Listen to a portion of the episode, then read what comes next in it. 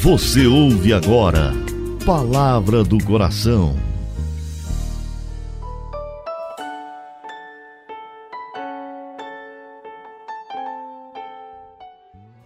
Em nome do Pai, do Filho e do Espírito Santo.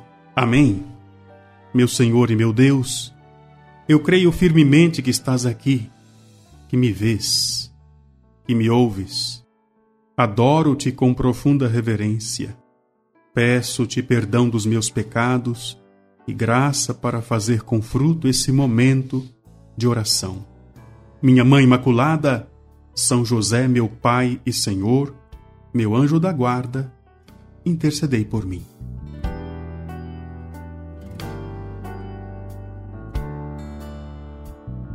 Quero acolher você nesta quarta-feira louvando a Deus. Queremos hoje renovar nosso desejo de seguir Jesus sempre, cada vez melhor. Quero hoje também fazer um apelo. Estamos na última semana do mês de janeiro.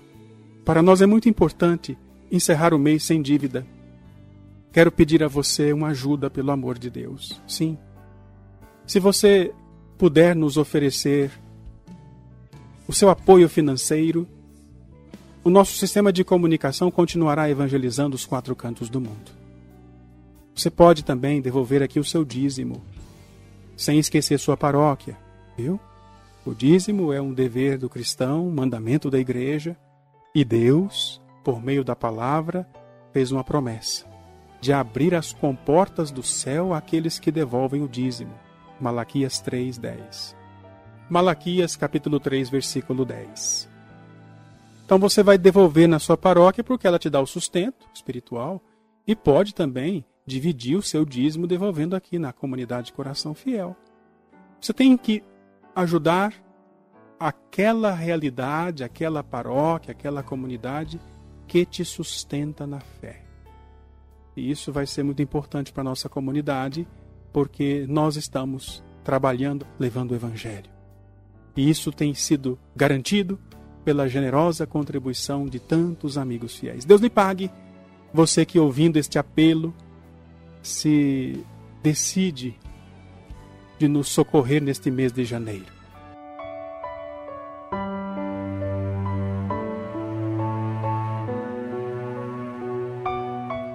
A enfermidade é, digamos assim, o nosso calcanhar de Aquiles. Quando a pessoa está doente, está enferma, dificilmente ela consegue esconder seus defeitos. Eu costumo dizer né, que quando tudo vai bem, até quem não presta é bom. Mas quando tem um problema, como a doença, ali nós conhecemos quem de fato é a pessoa. Se a pessoa tem alguma virtude, ela se torna ainda mais visível na hora do sofrimento, na hora da enfermidade. E se ela não tem virtude, isso também vem à tona na hora da enfermidade. Se uma pessoa não perde a tranquilidade, não se queixa, não se inquieta.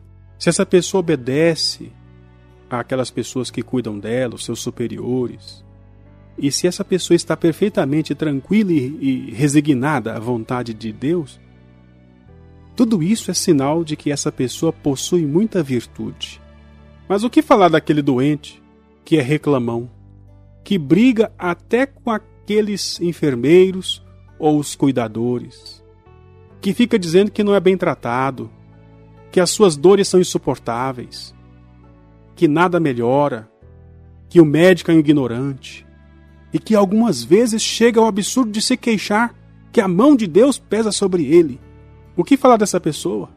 São Boaventura, que era filho espiritual de São Francisco, escreveu que o seu pai fundador, São Francisco, encontrando-se doente, com vários sofrimentos, escutou um de seus filhos dizer: Pai, pede para Deus que te trate com mais bondade, porque parece que a mão de Deus está pesada demais sobre o Senhor.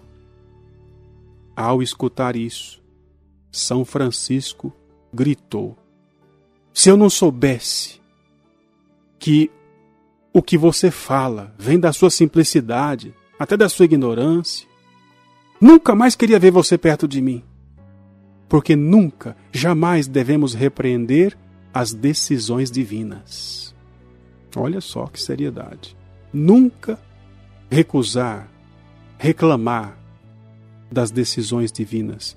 Repito, Deus não quer a doença de ninguém, Deus não quer o sofrimento de ninguém, Deus não quer a morte de ninguém. Doença, sofrimento e morte são consequências do pecado.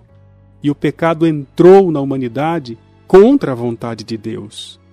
Só que Deus é tão bom, tão soberano, tão poderoso, que pode e quer usar até mesmo as consequências do pecado para pelo menos salvar a alma. E é isso que nós estamos aprendendo com as histórias dos santos. Contei isso, né, da história de São Francisco, mas não acabou por aí não.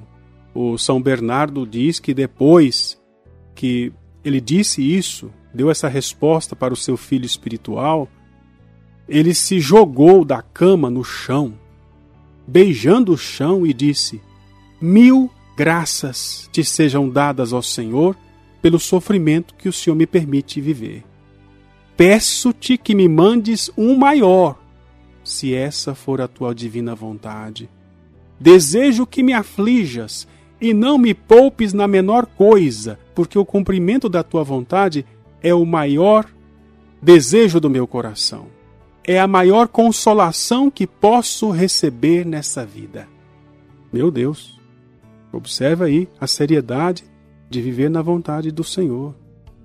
Esta conformidade, ela eh, se pode conectar também com os momentos em que nós vivemos o luto a perda de pessoas que promovem nosso bem temporal, nosso bem espiritual.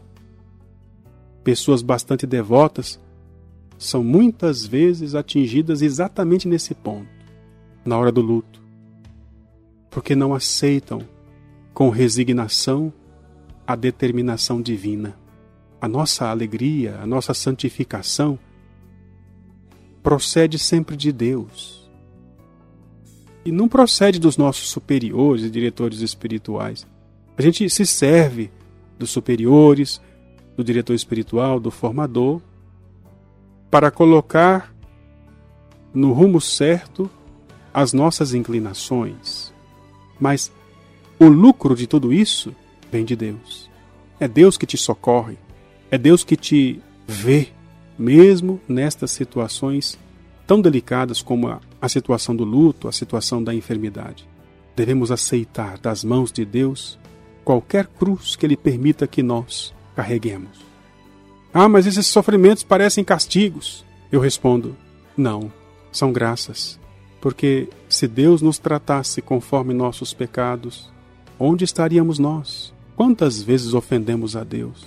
Temos que aceitar as contrariedades para, de alguma forma, consolar o coração de Jesus, tantas vezes ofendido por nossos pecados. Santo Agostinho rezava, né? Cortai, queimai aqui, ó Senhor, mas poupai-me na outra vida. E São Jó, o Jó da Bíblia, fala assim: Seja a consolação minha que, afligindo com tristeza, ele não me poupe. Ou seja, aquele que tem merecido o inferno deve se consolar quando Deus permite algum sofrimento nesse mundo porque isso não se repetirá no mundo futuro. Eli, o sacerdote da Sagrada Escritura, no livro de Samuel, no capítulo 3, versículo 18, diz assim: É o Senhor, passa ele o que for justo e agradável aos seus olhos. Vamos orar.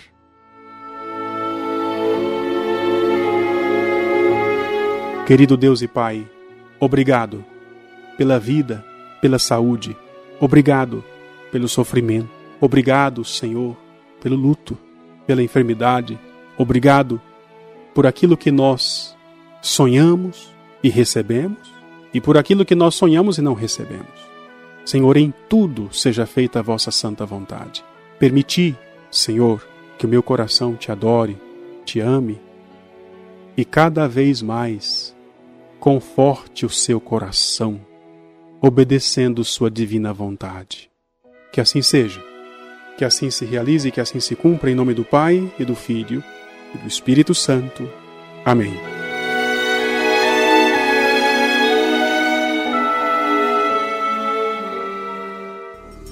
Você ouviu Palavra do Coração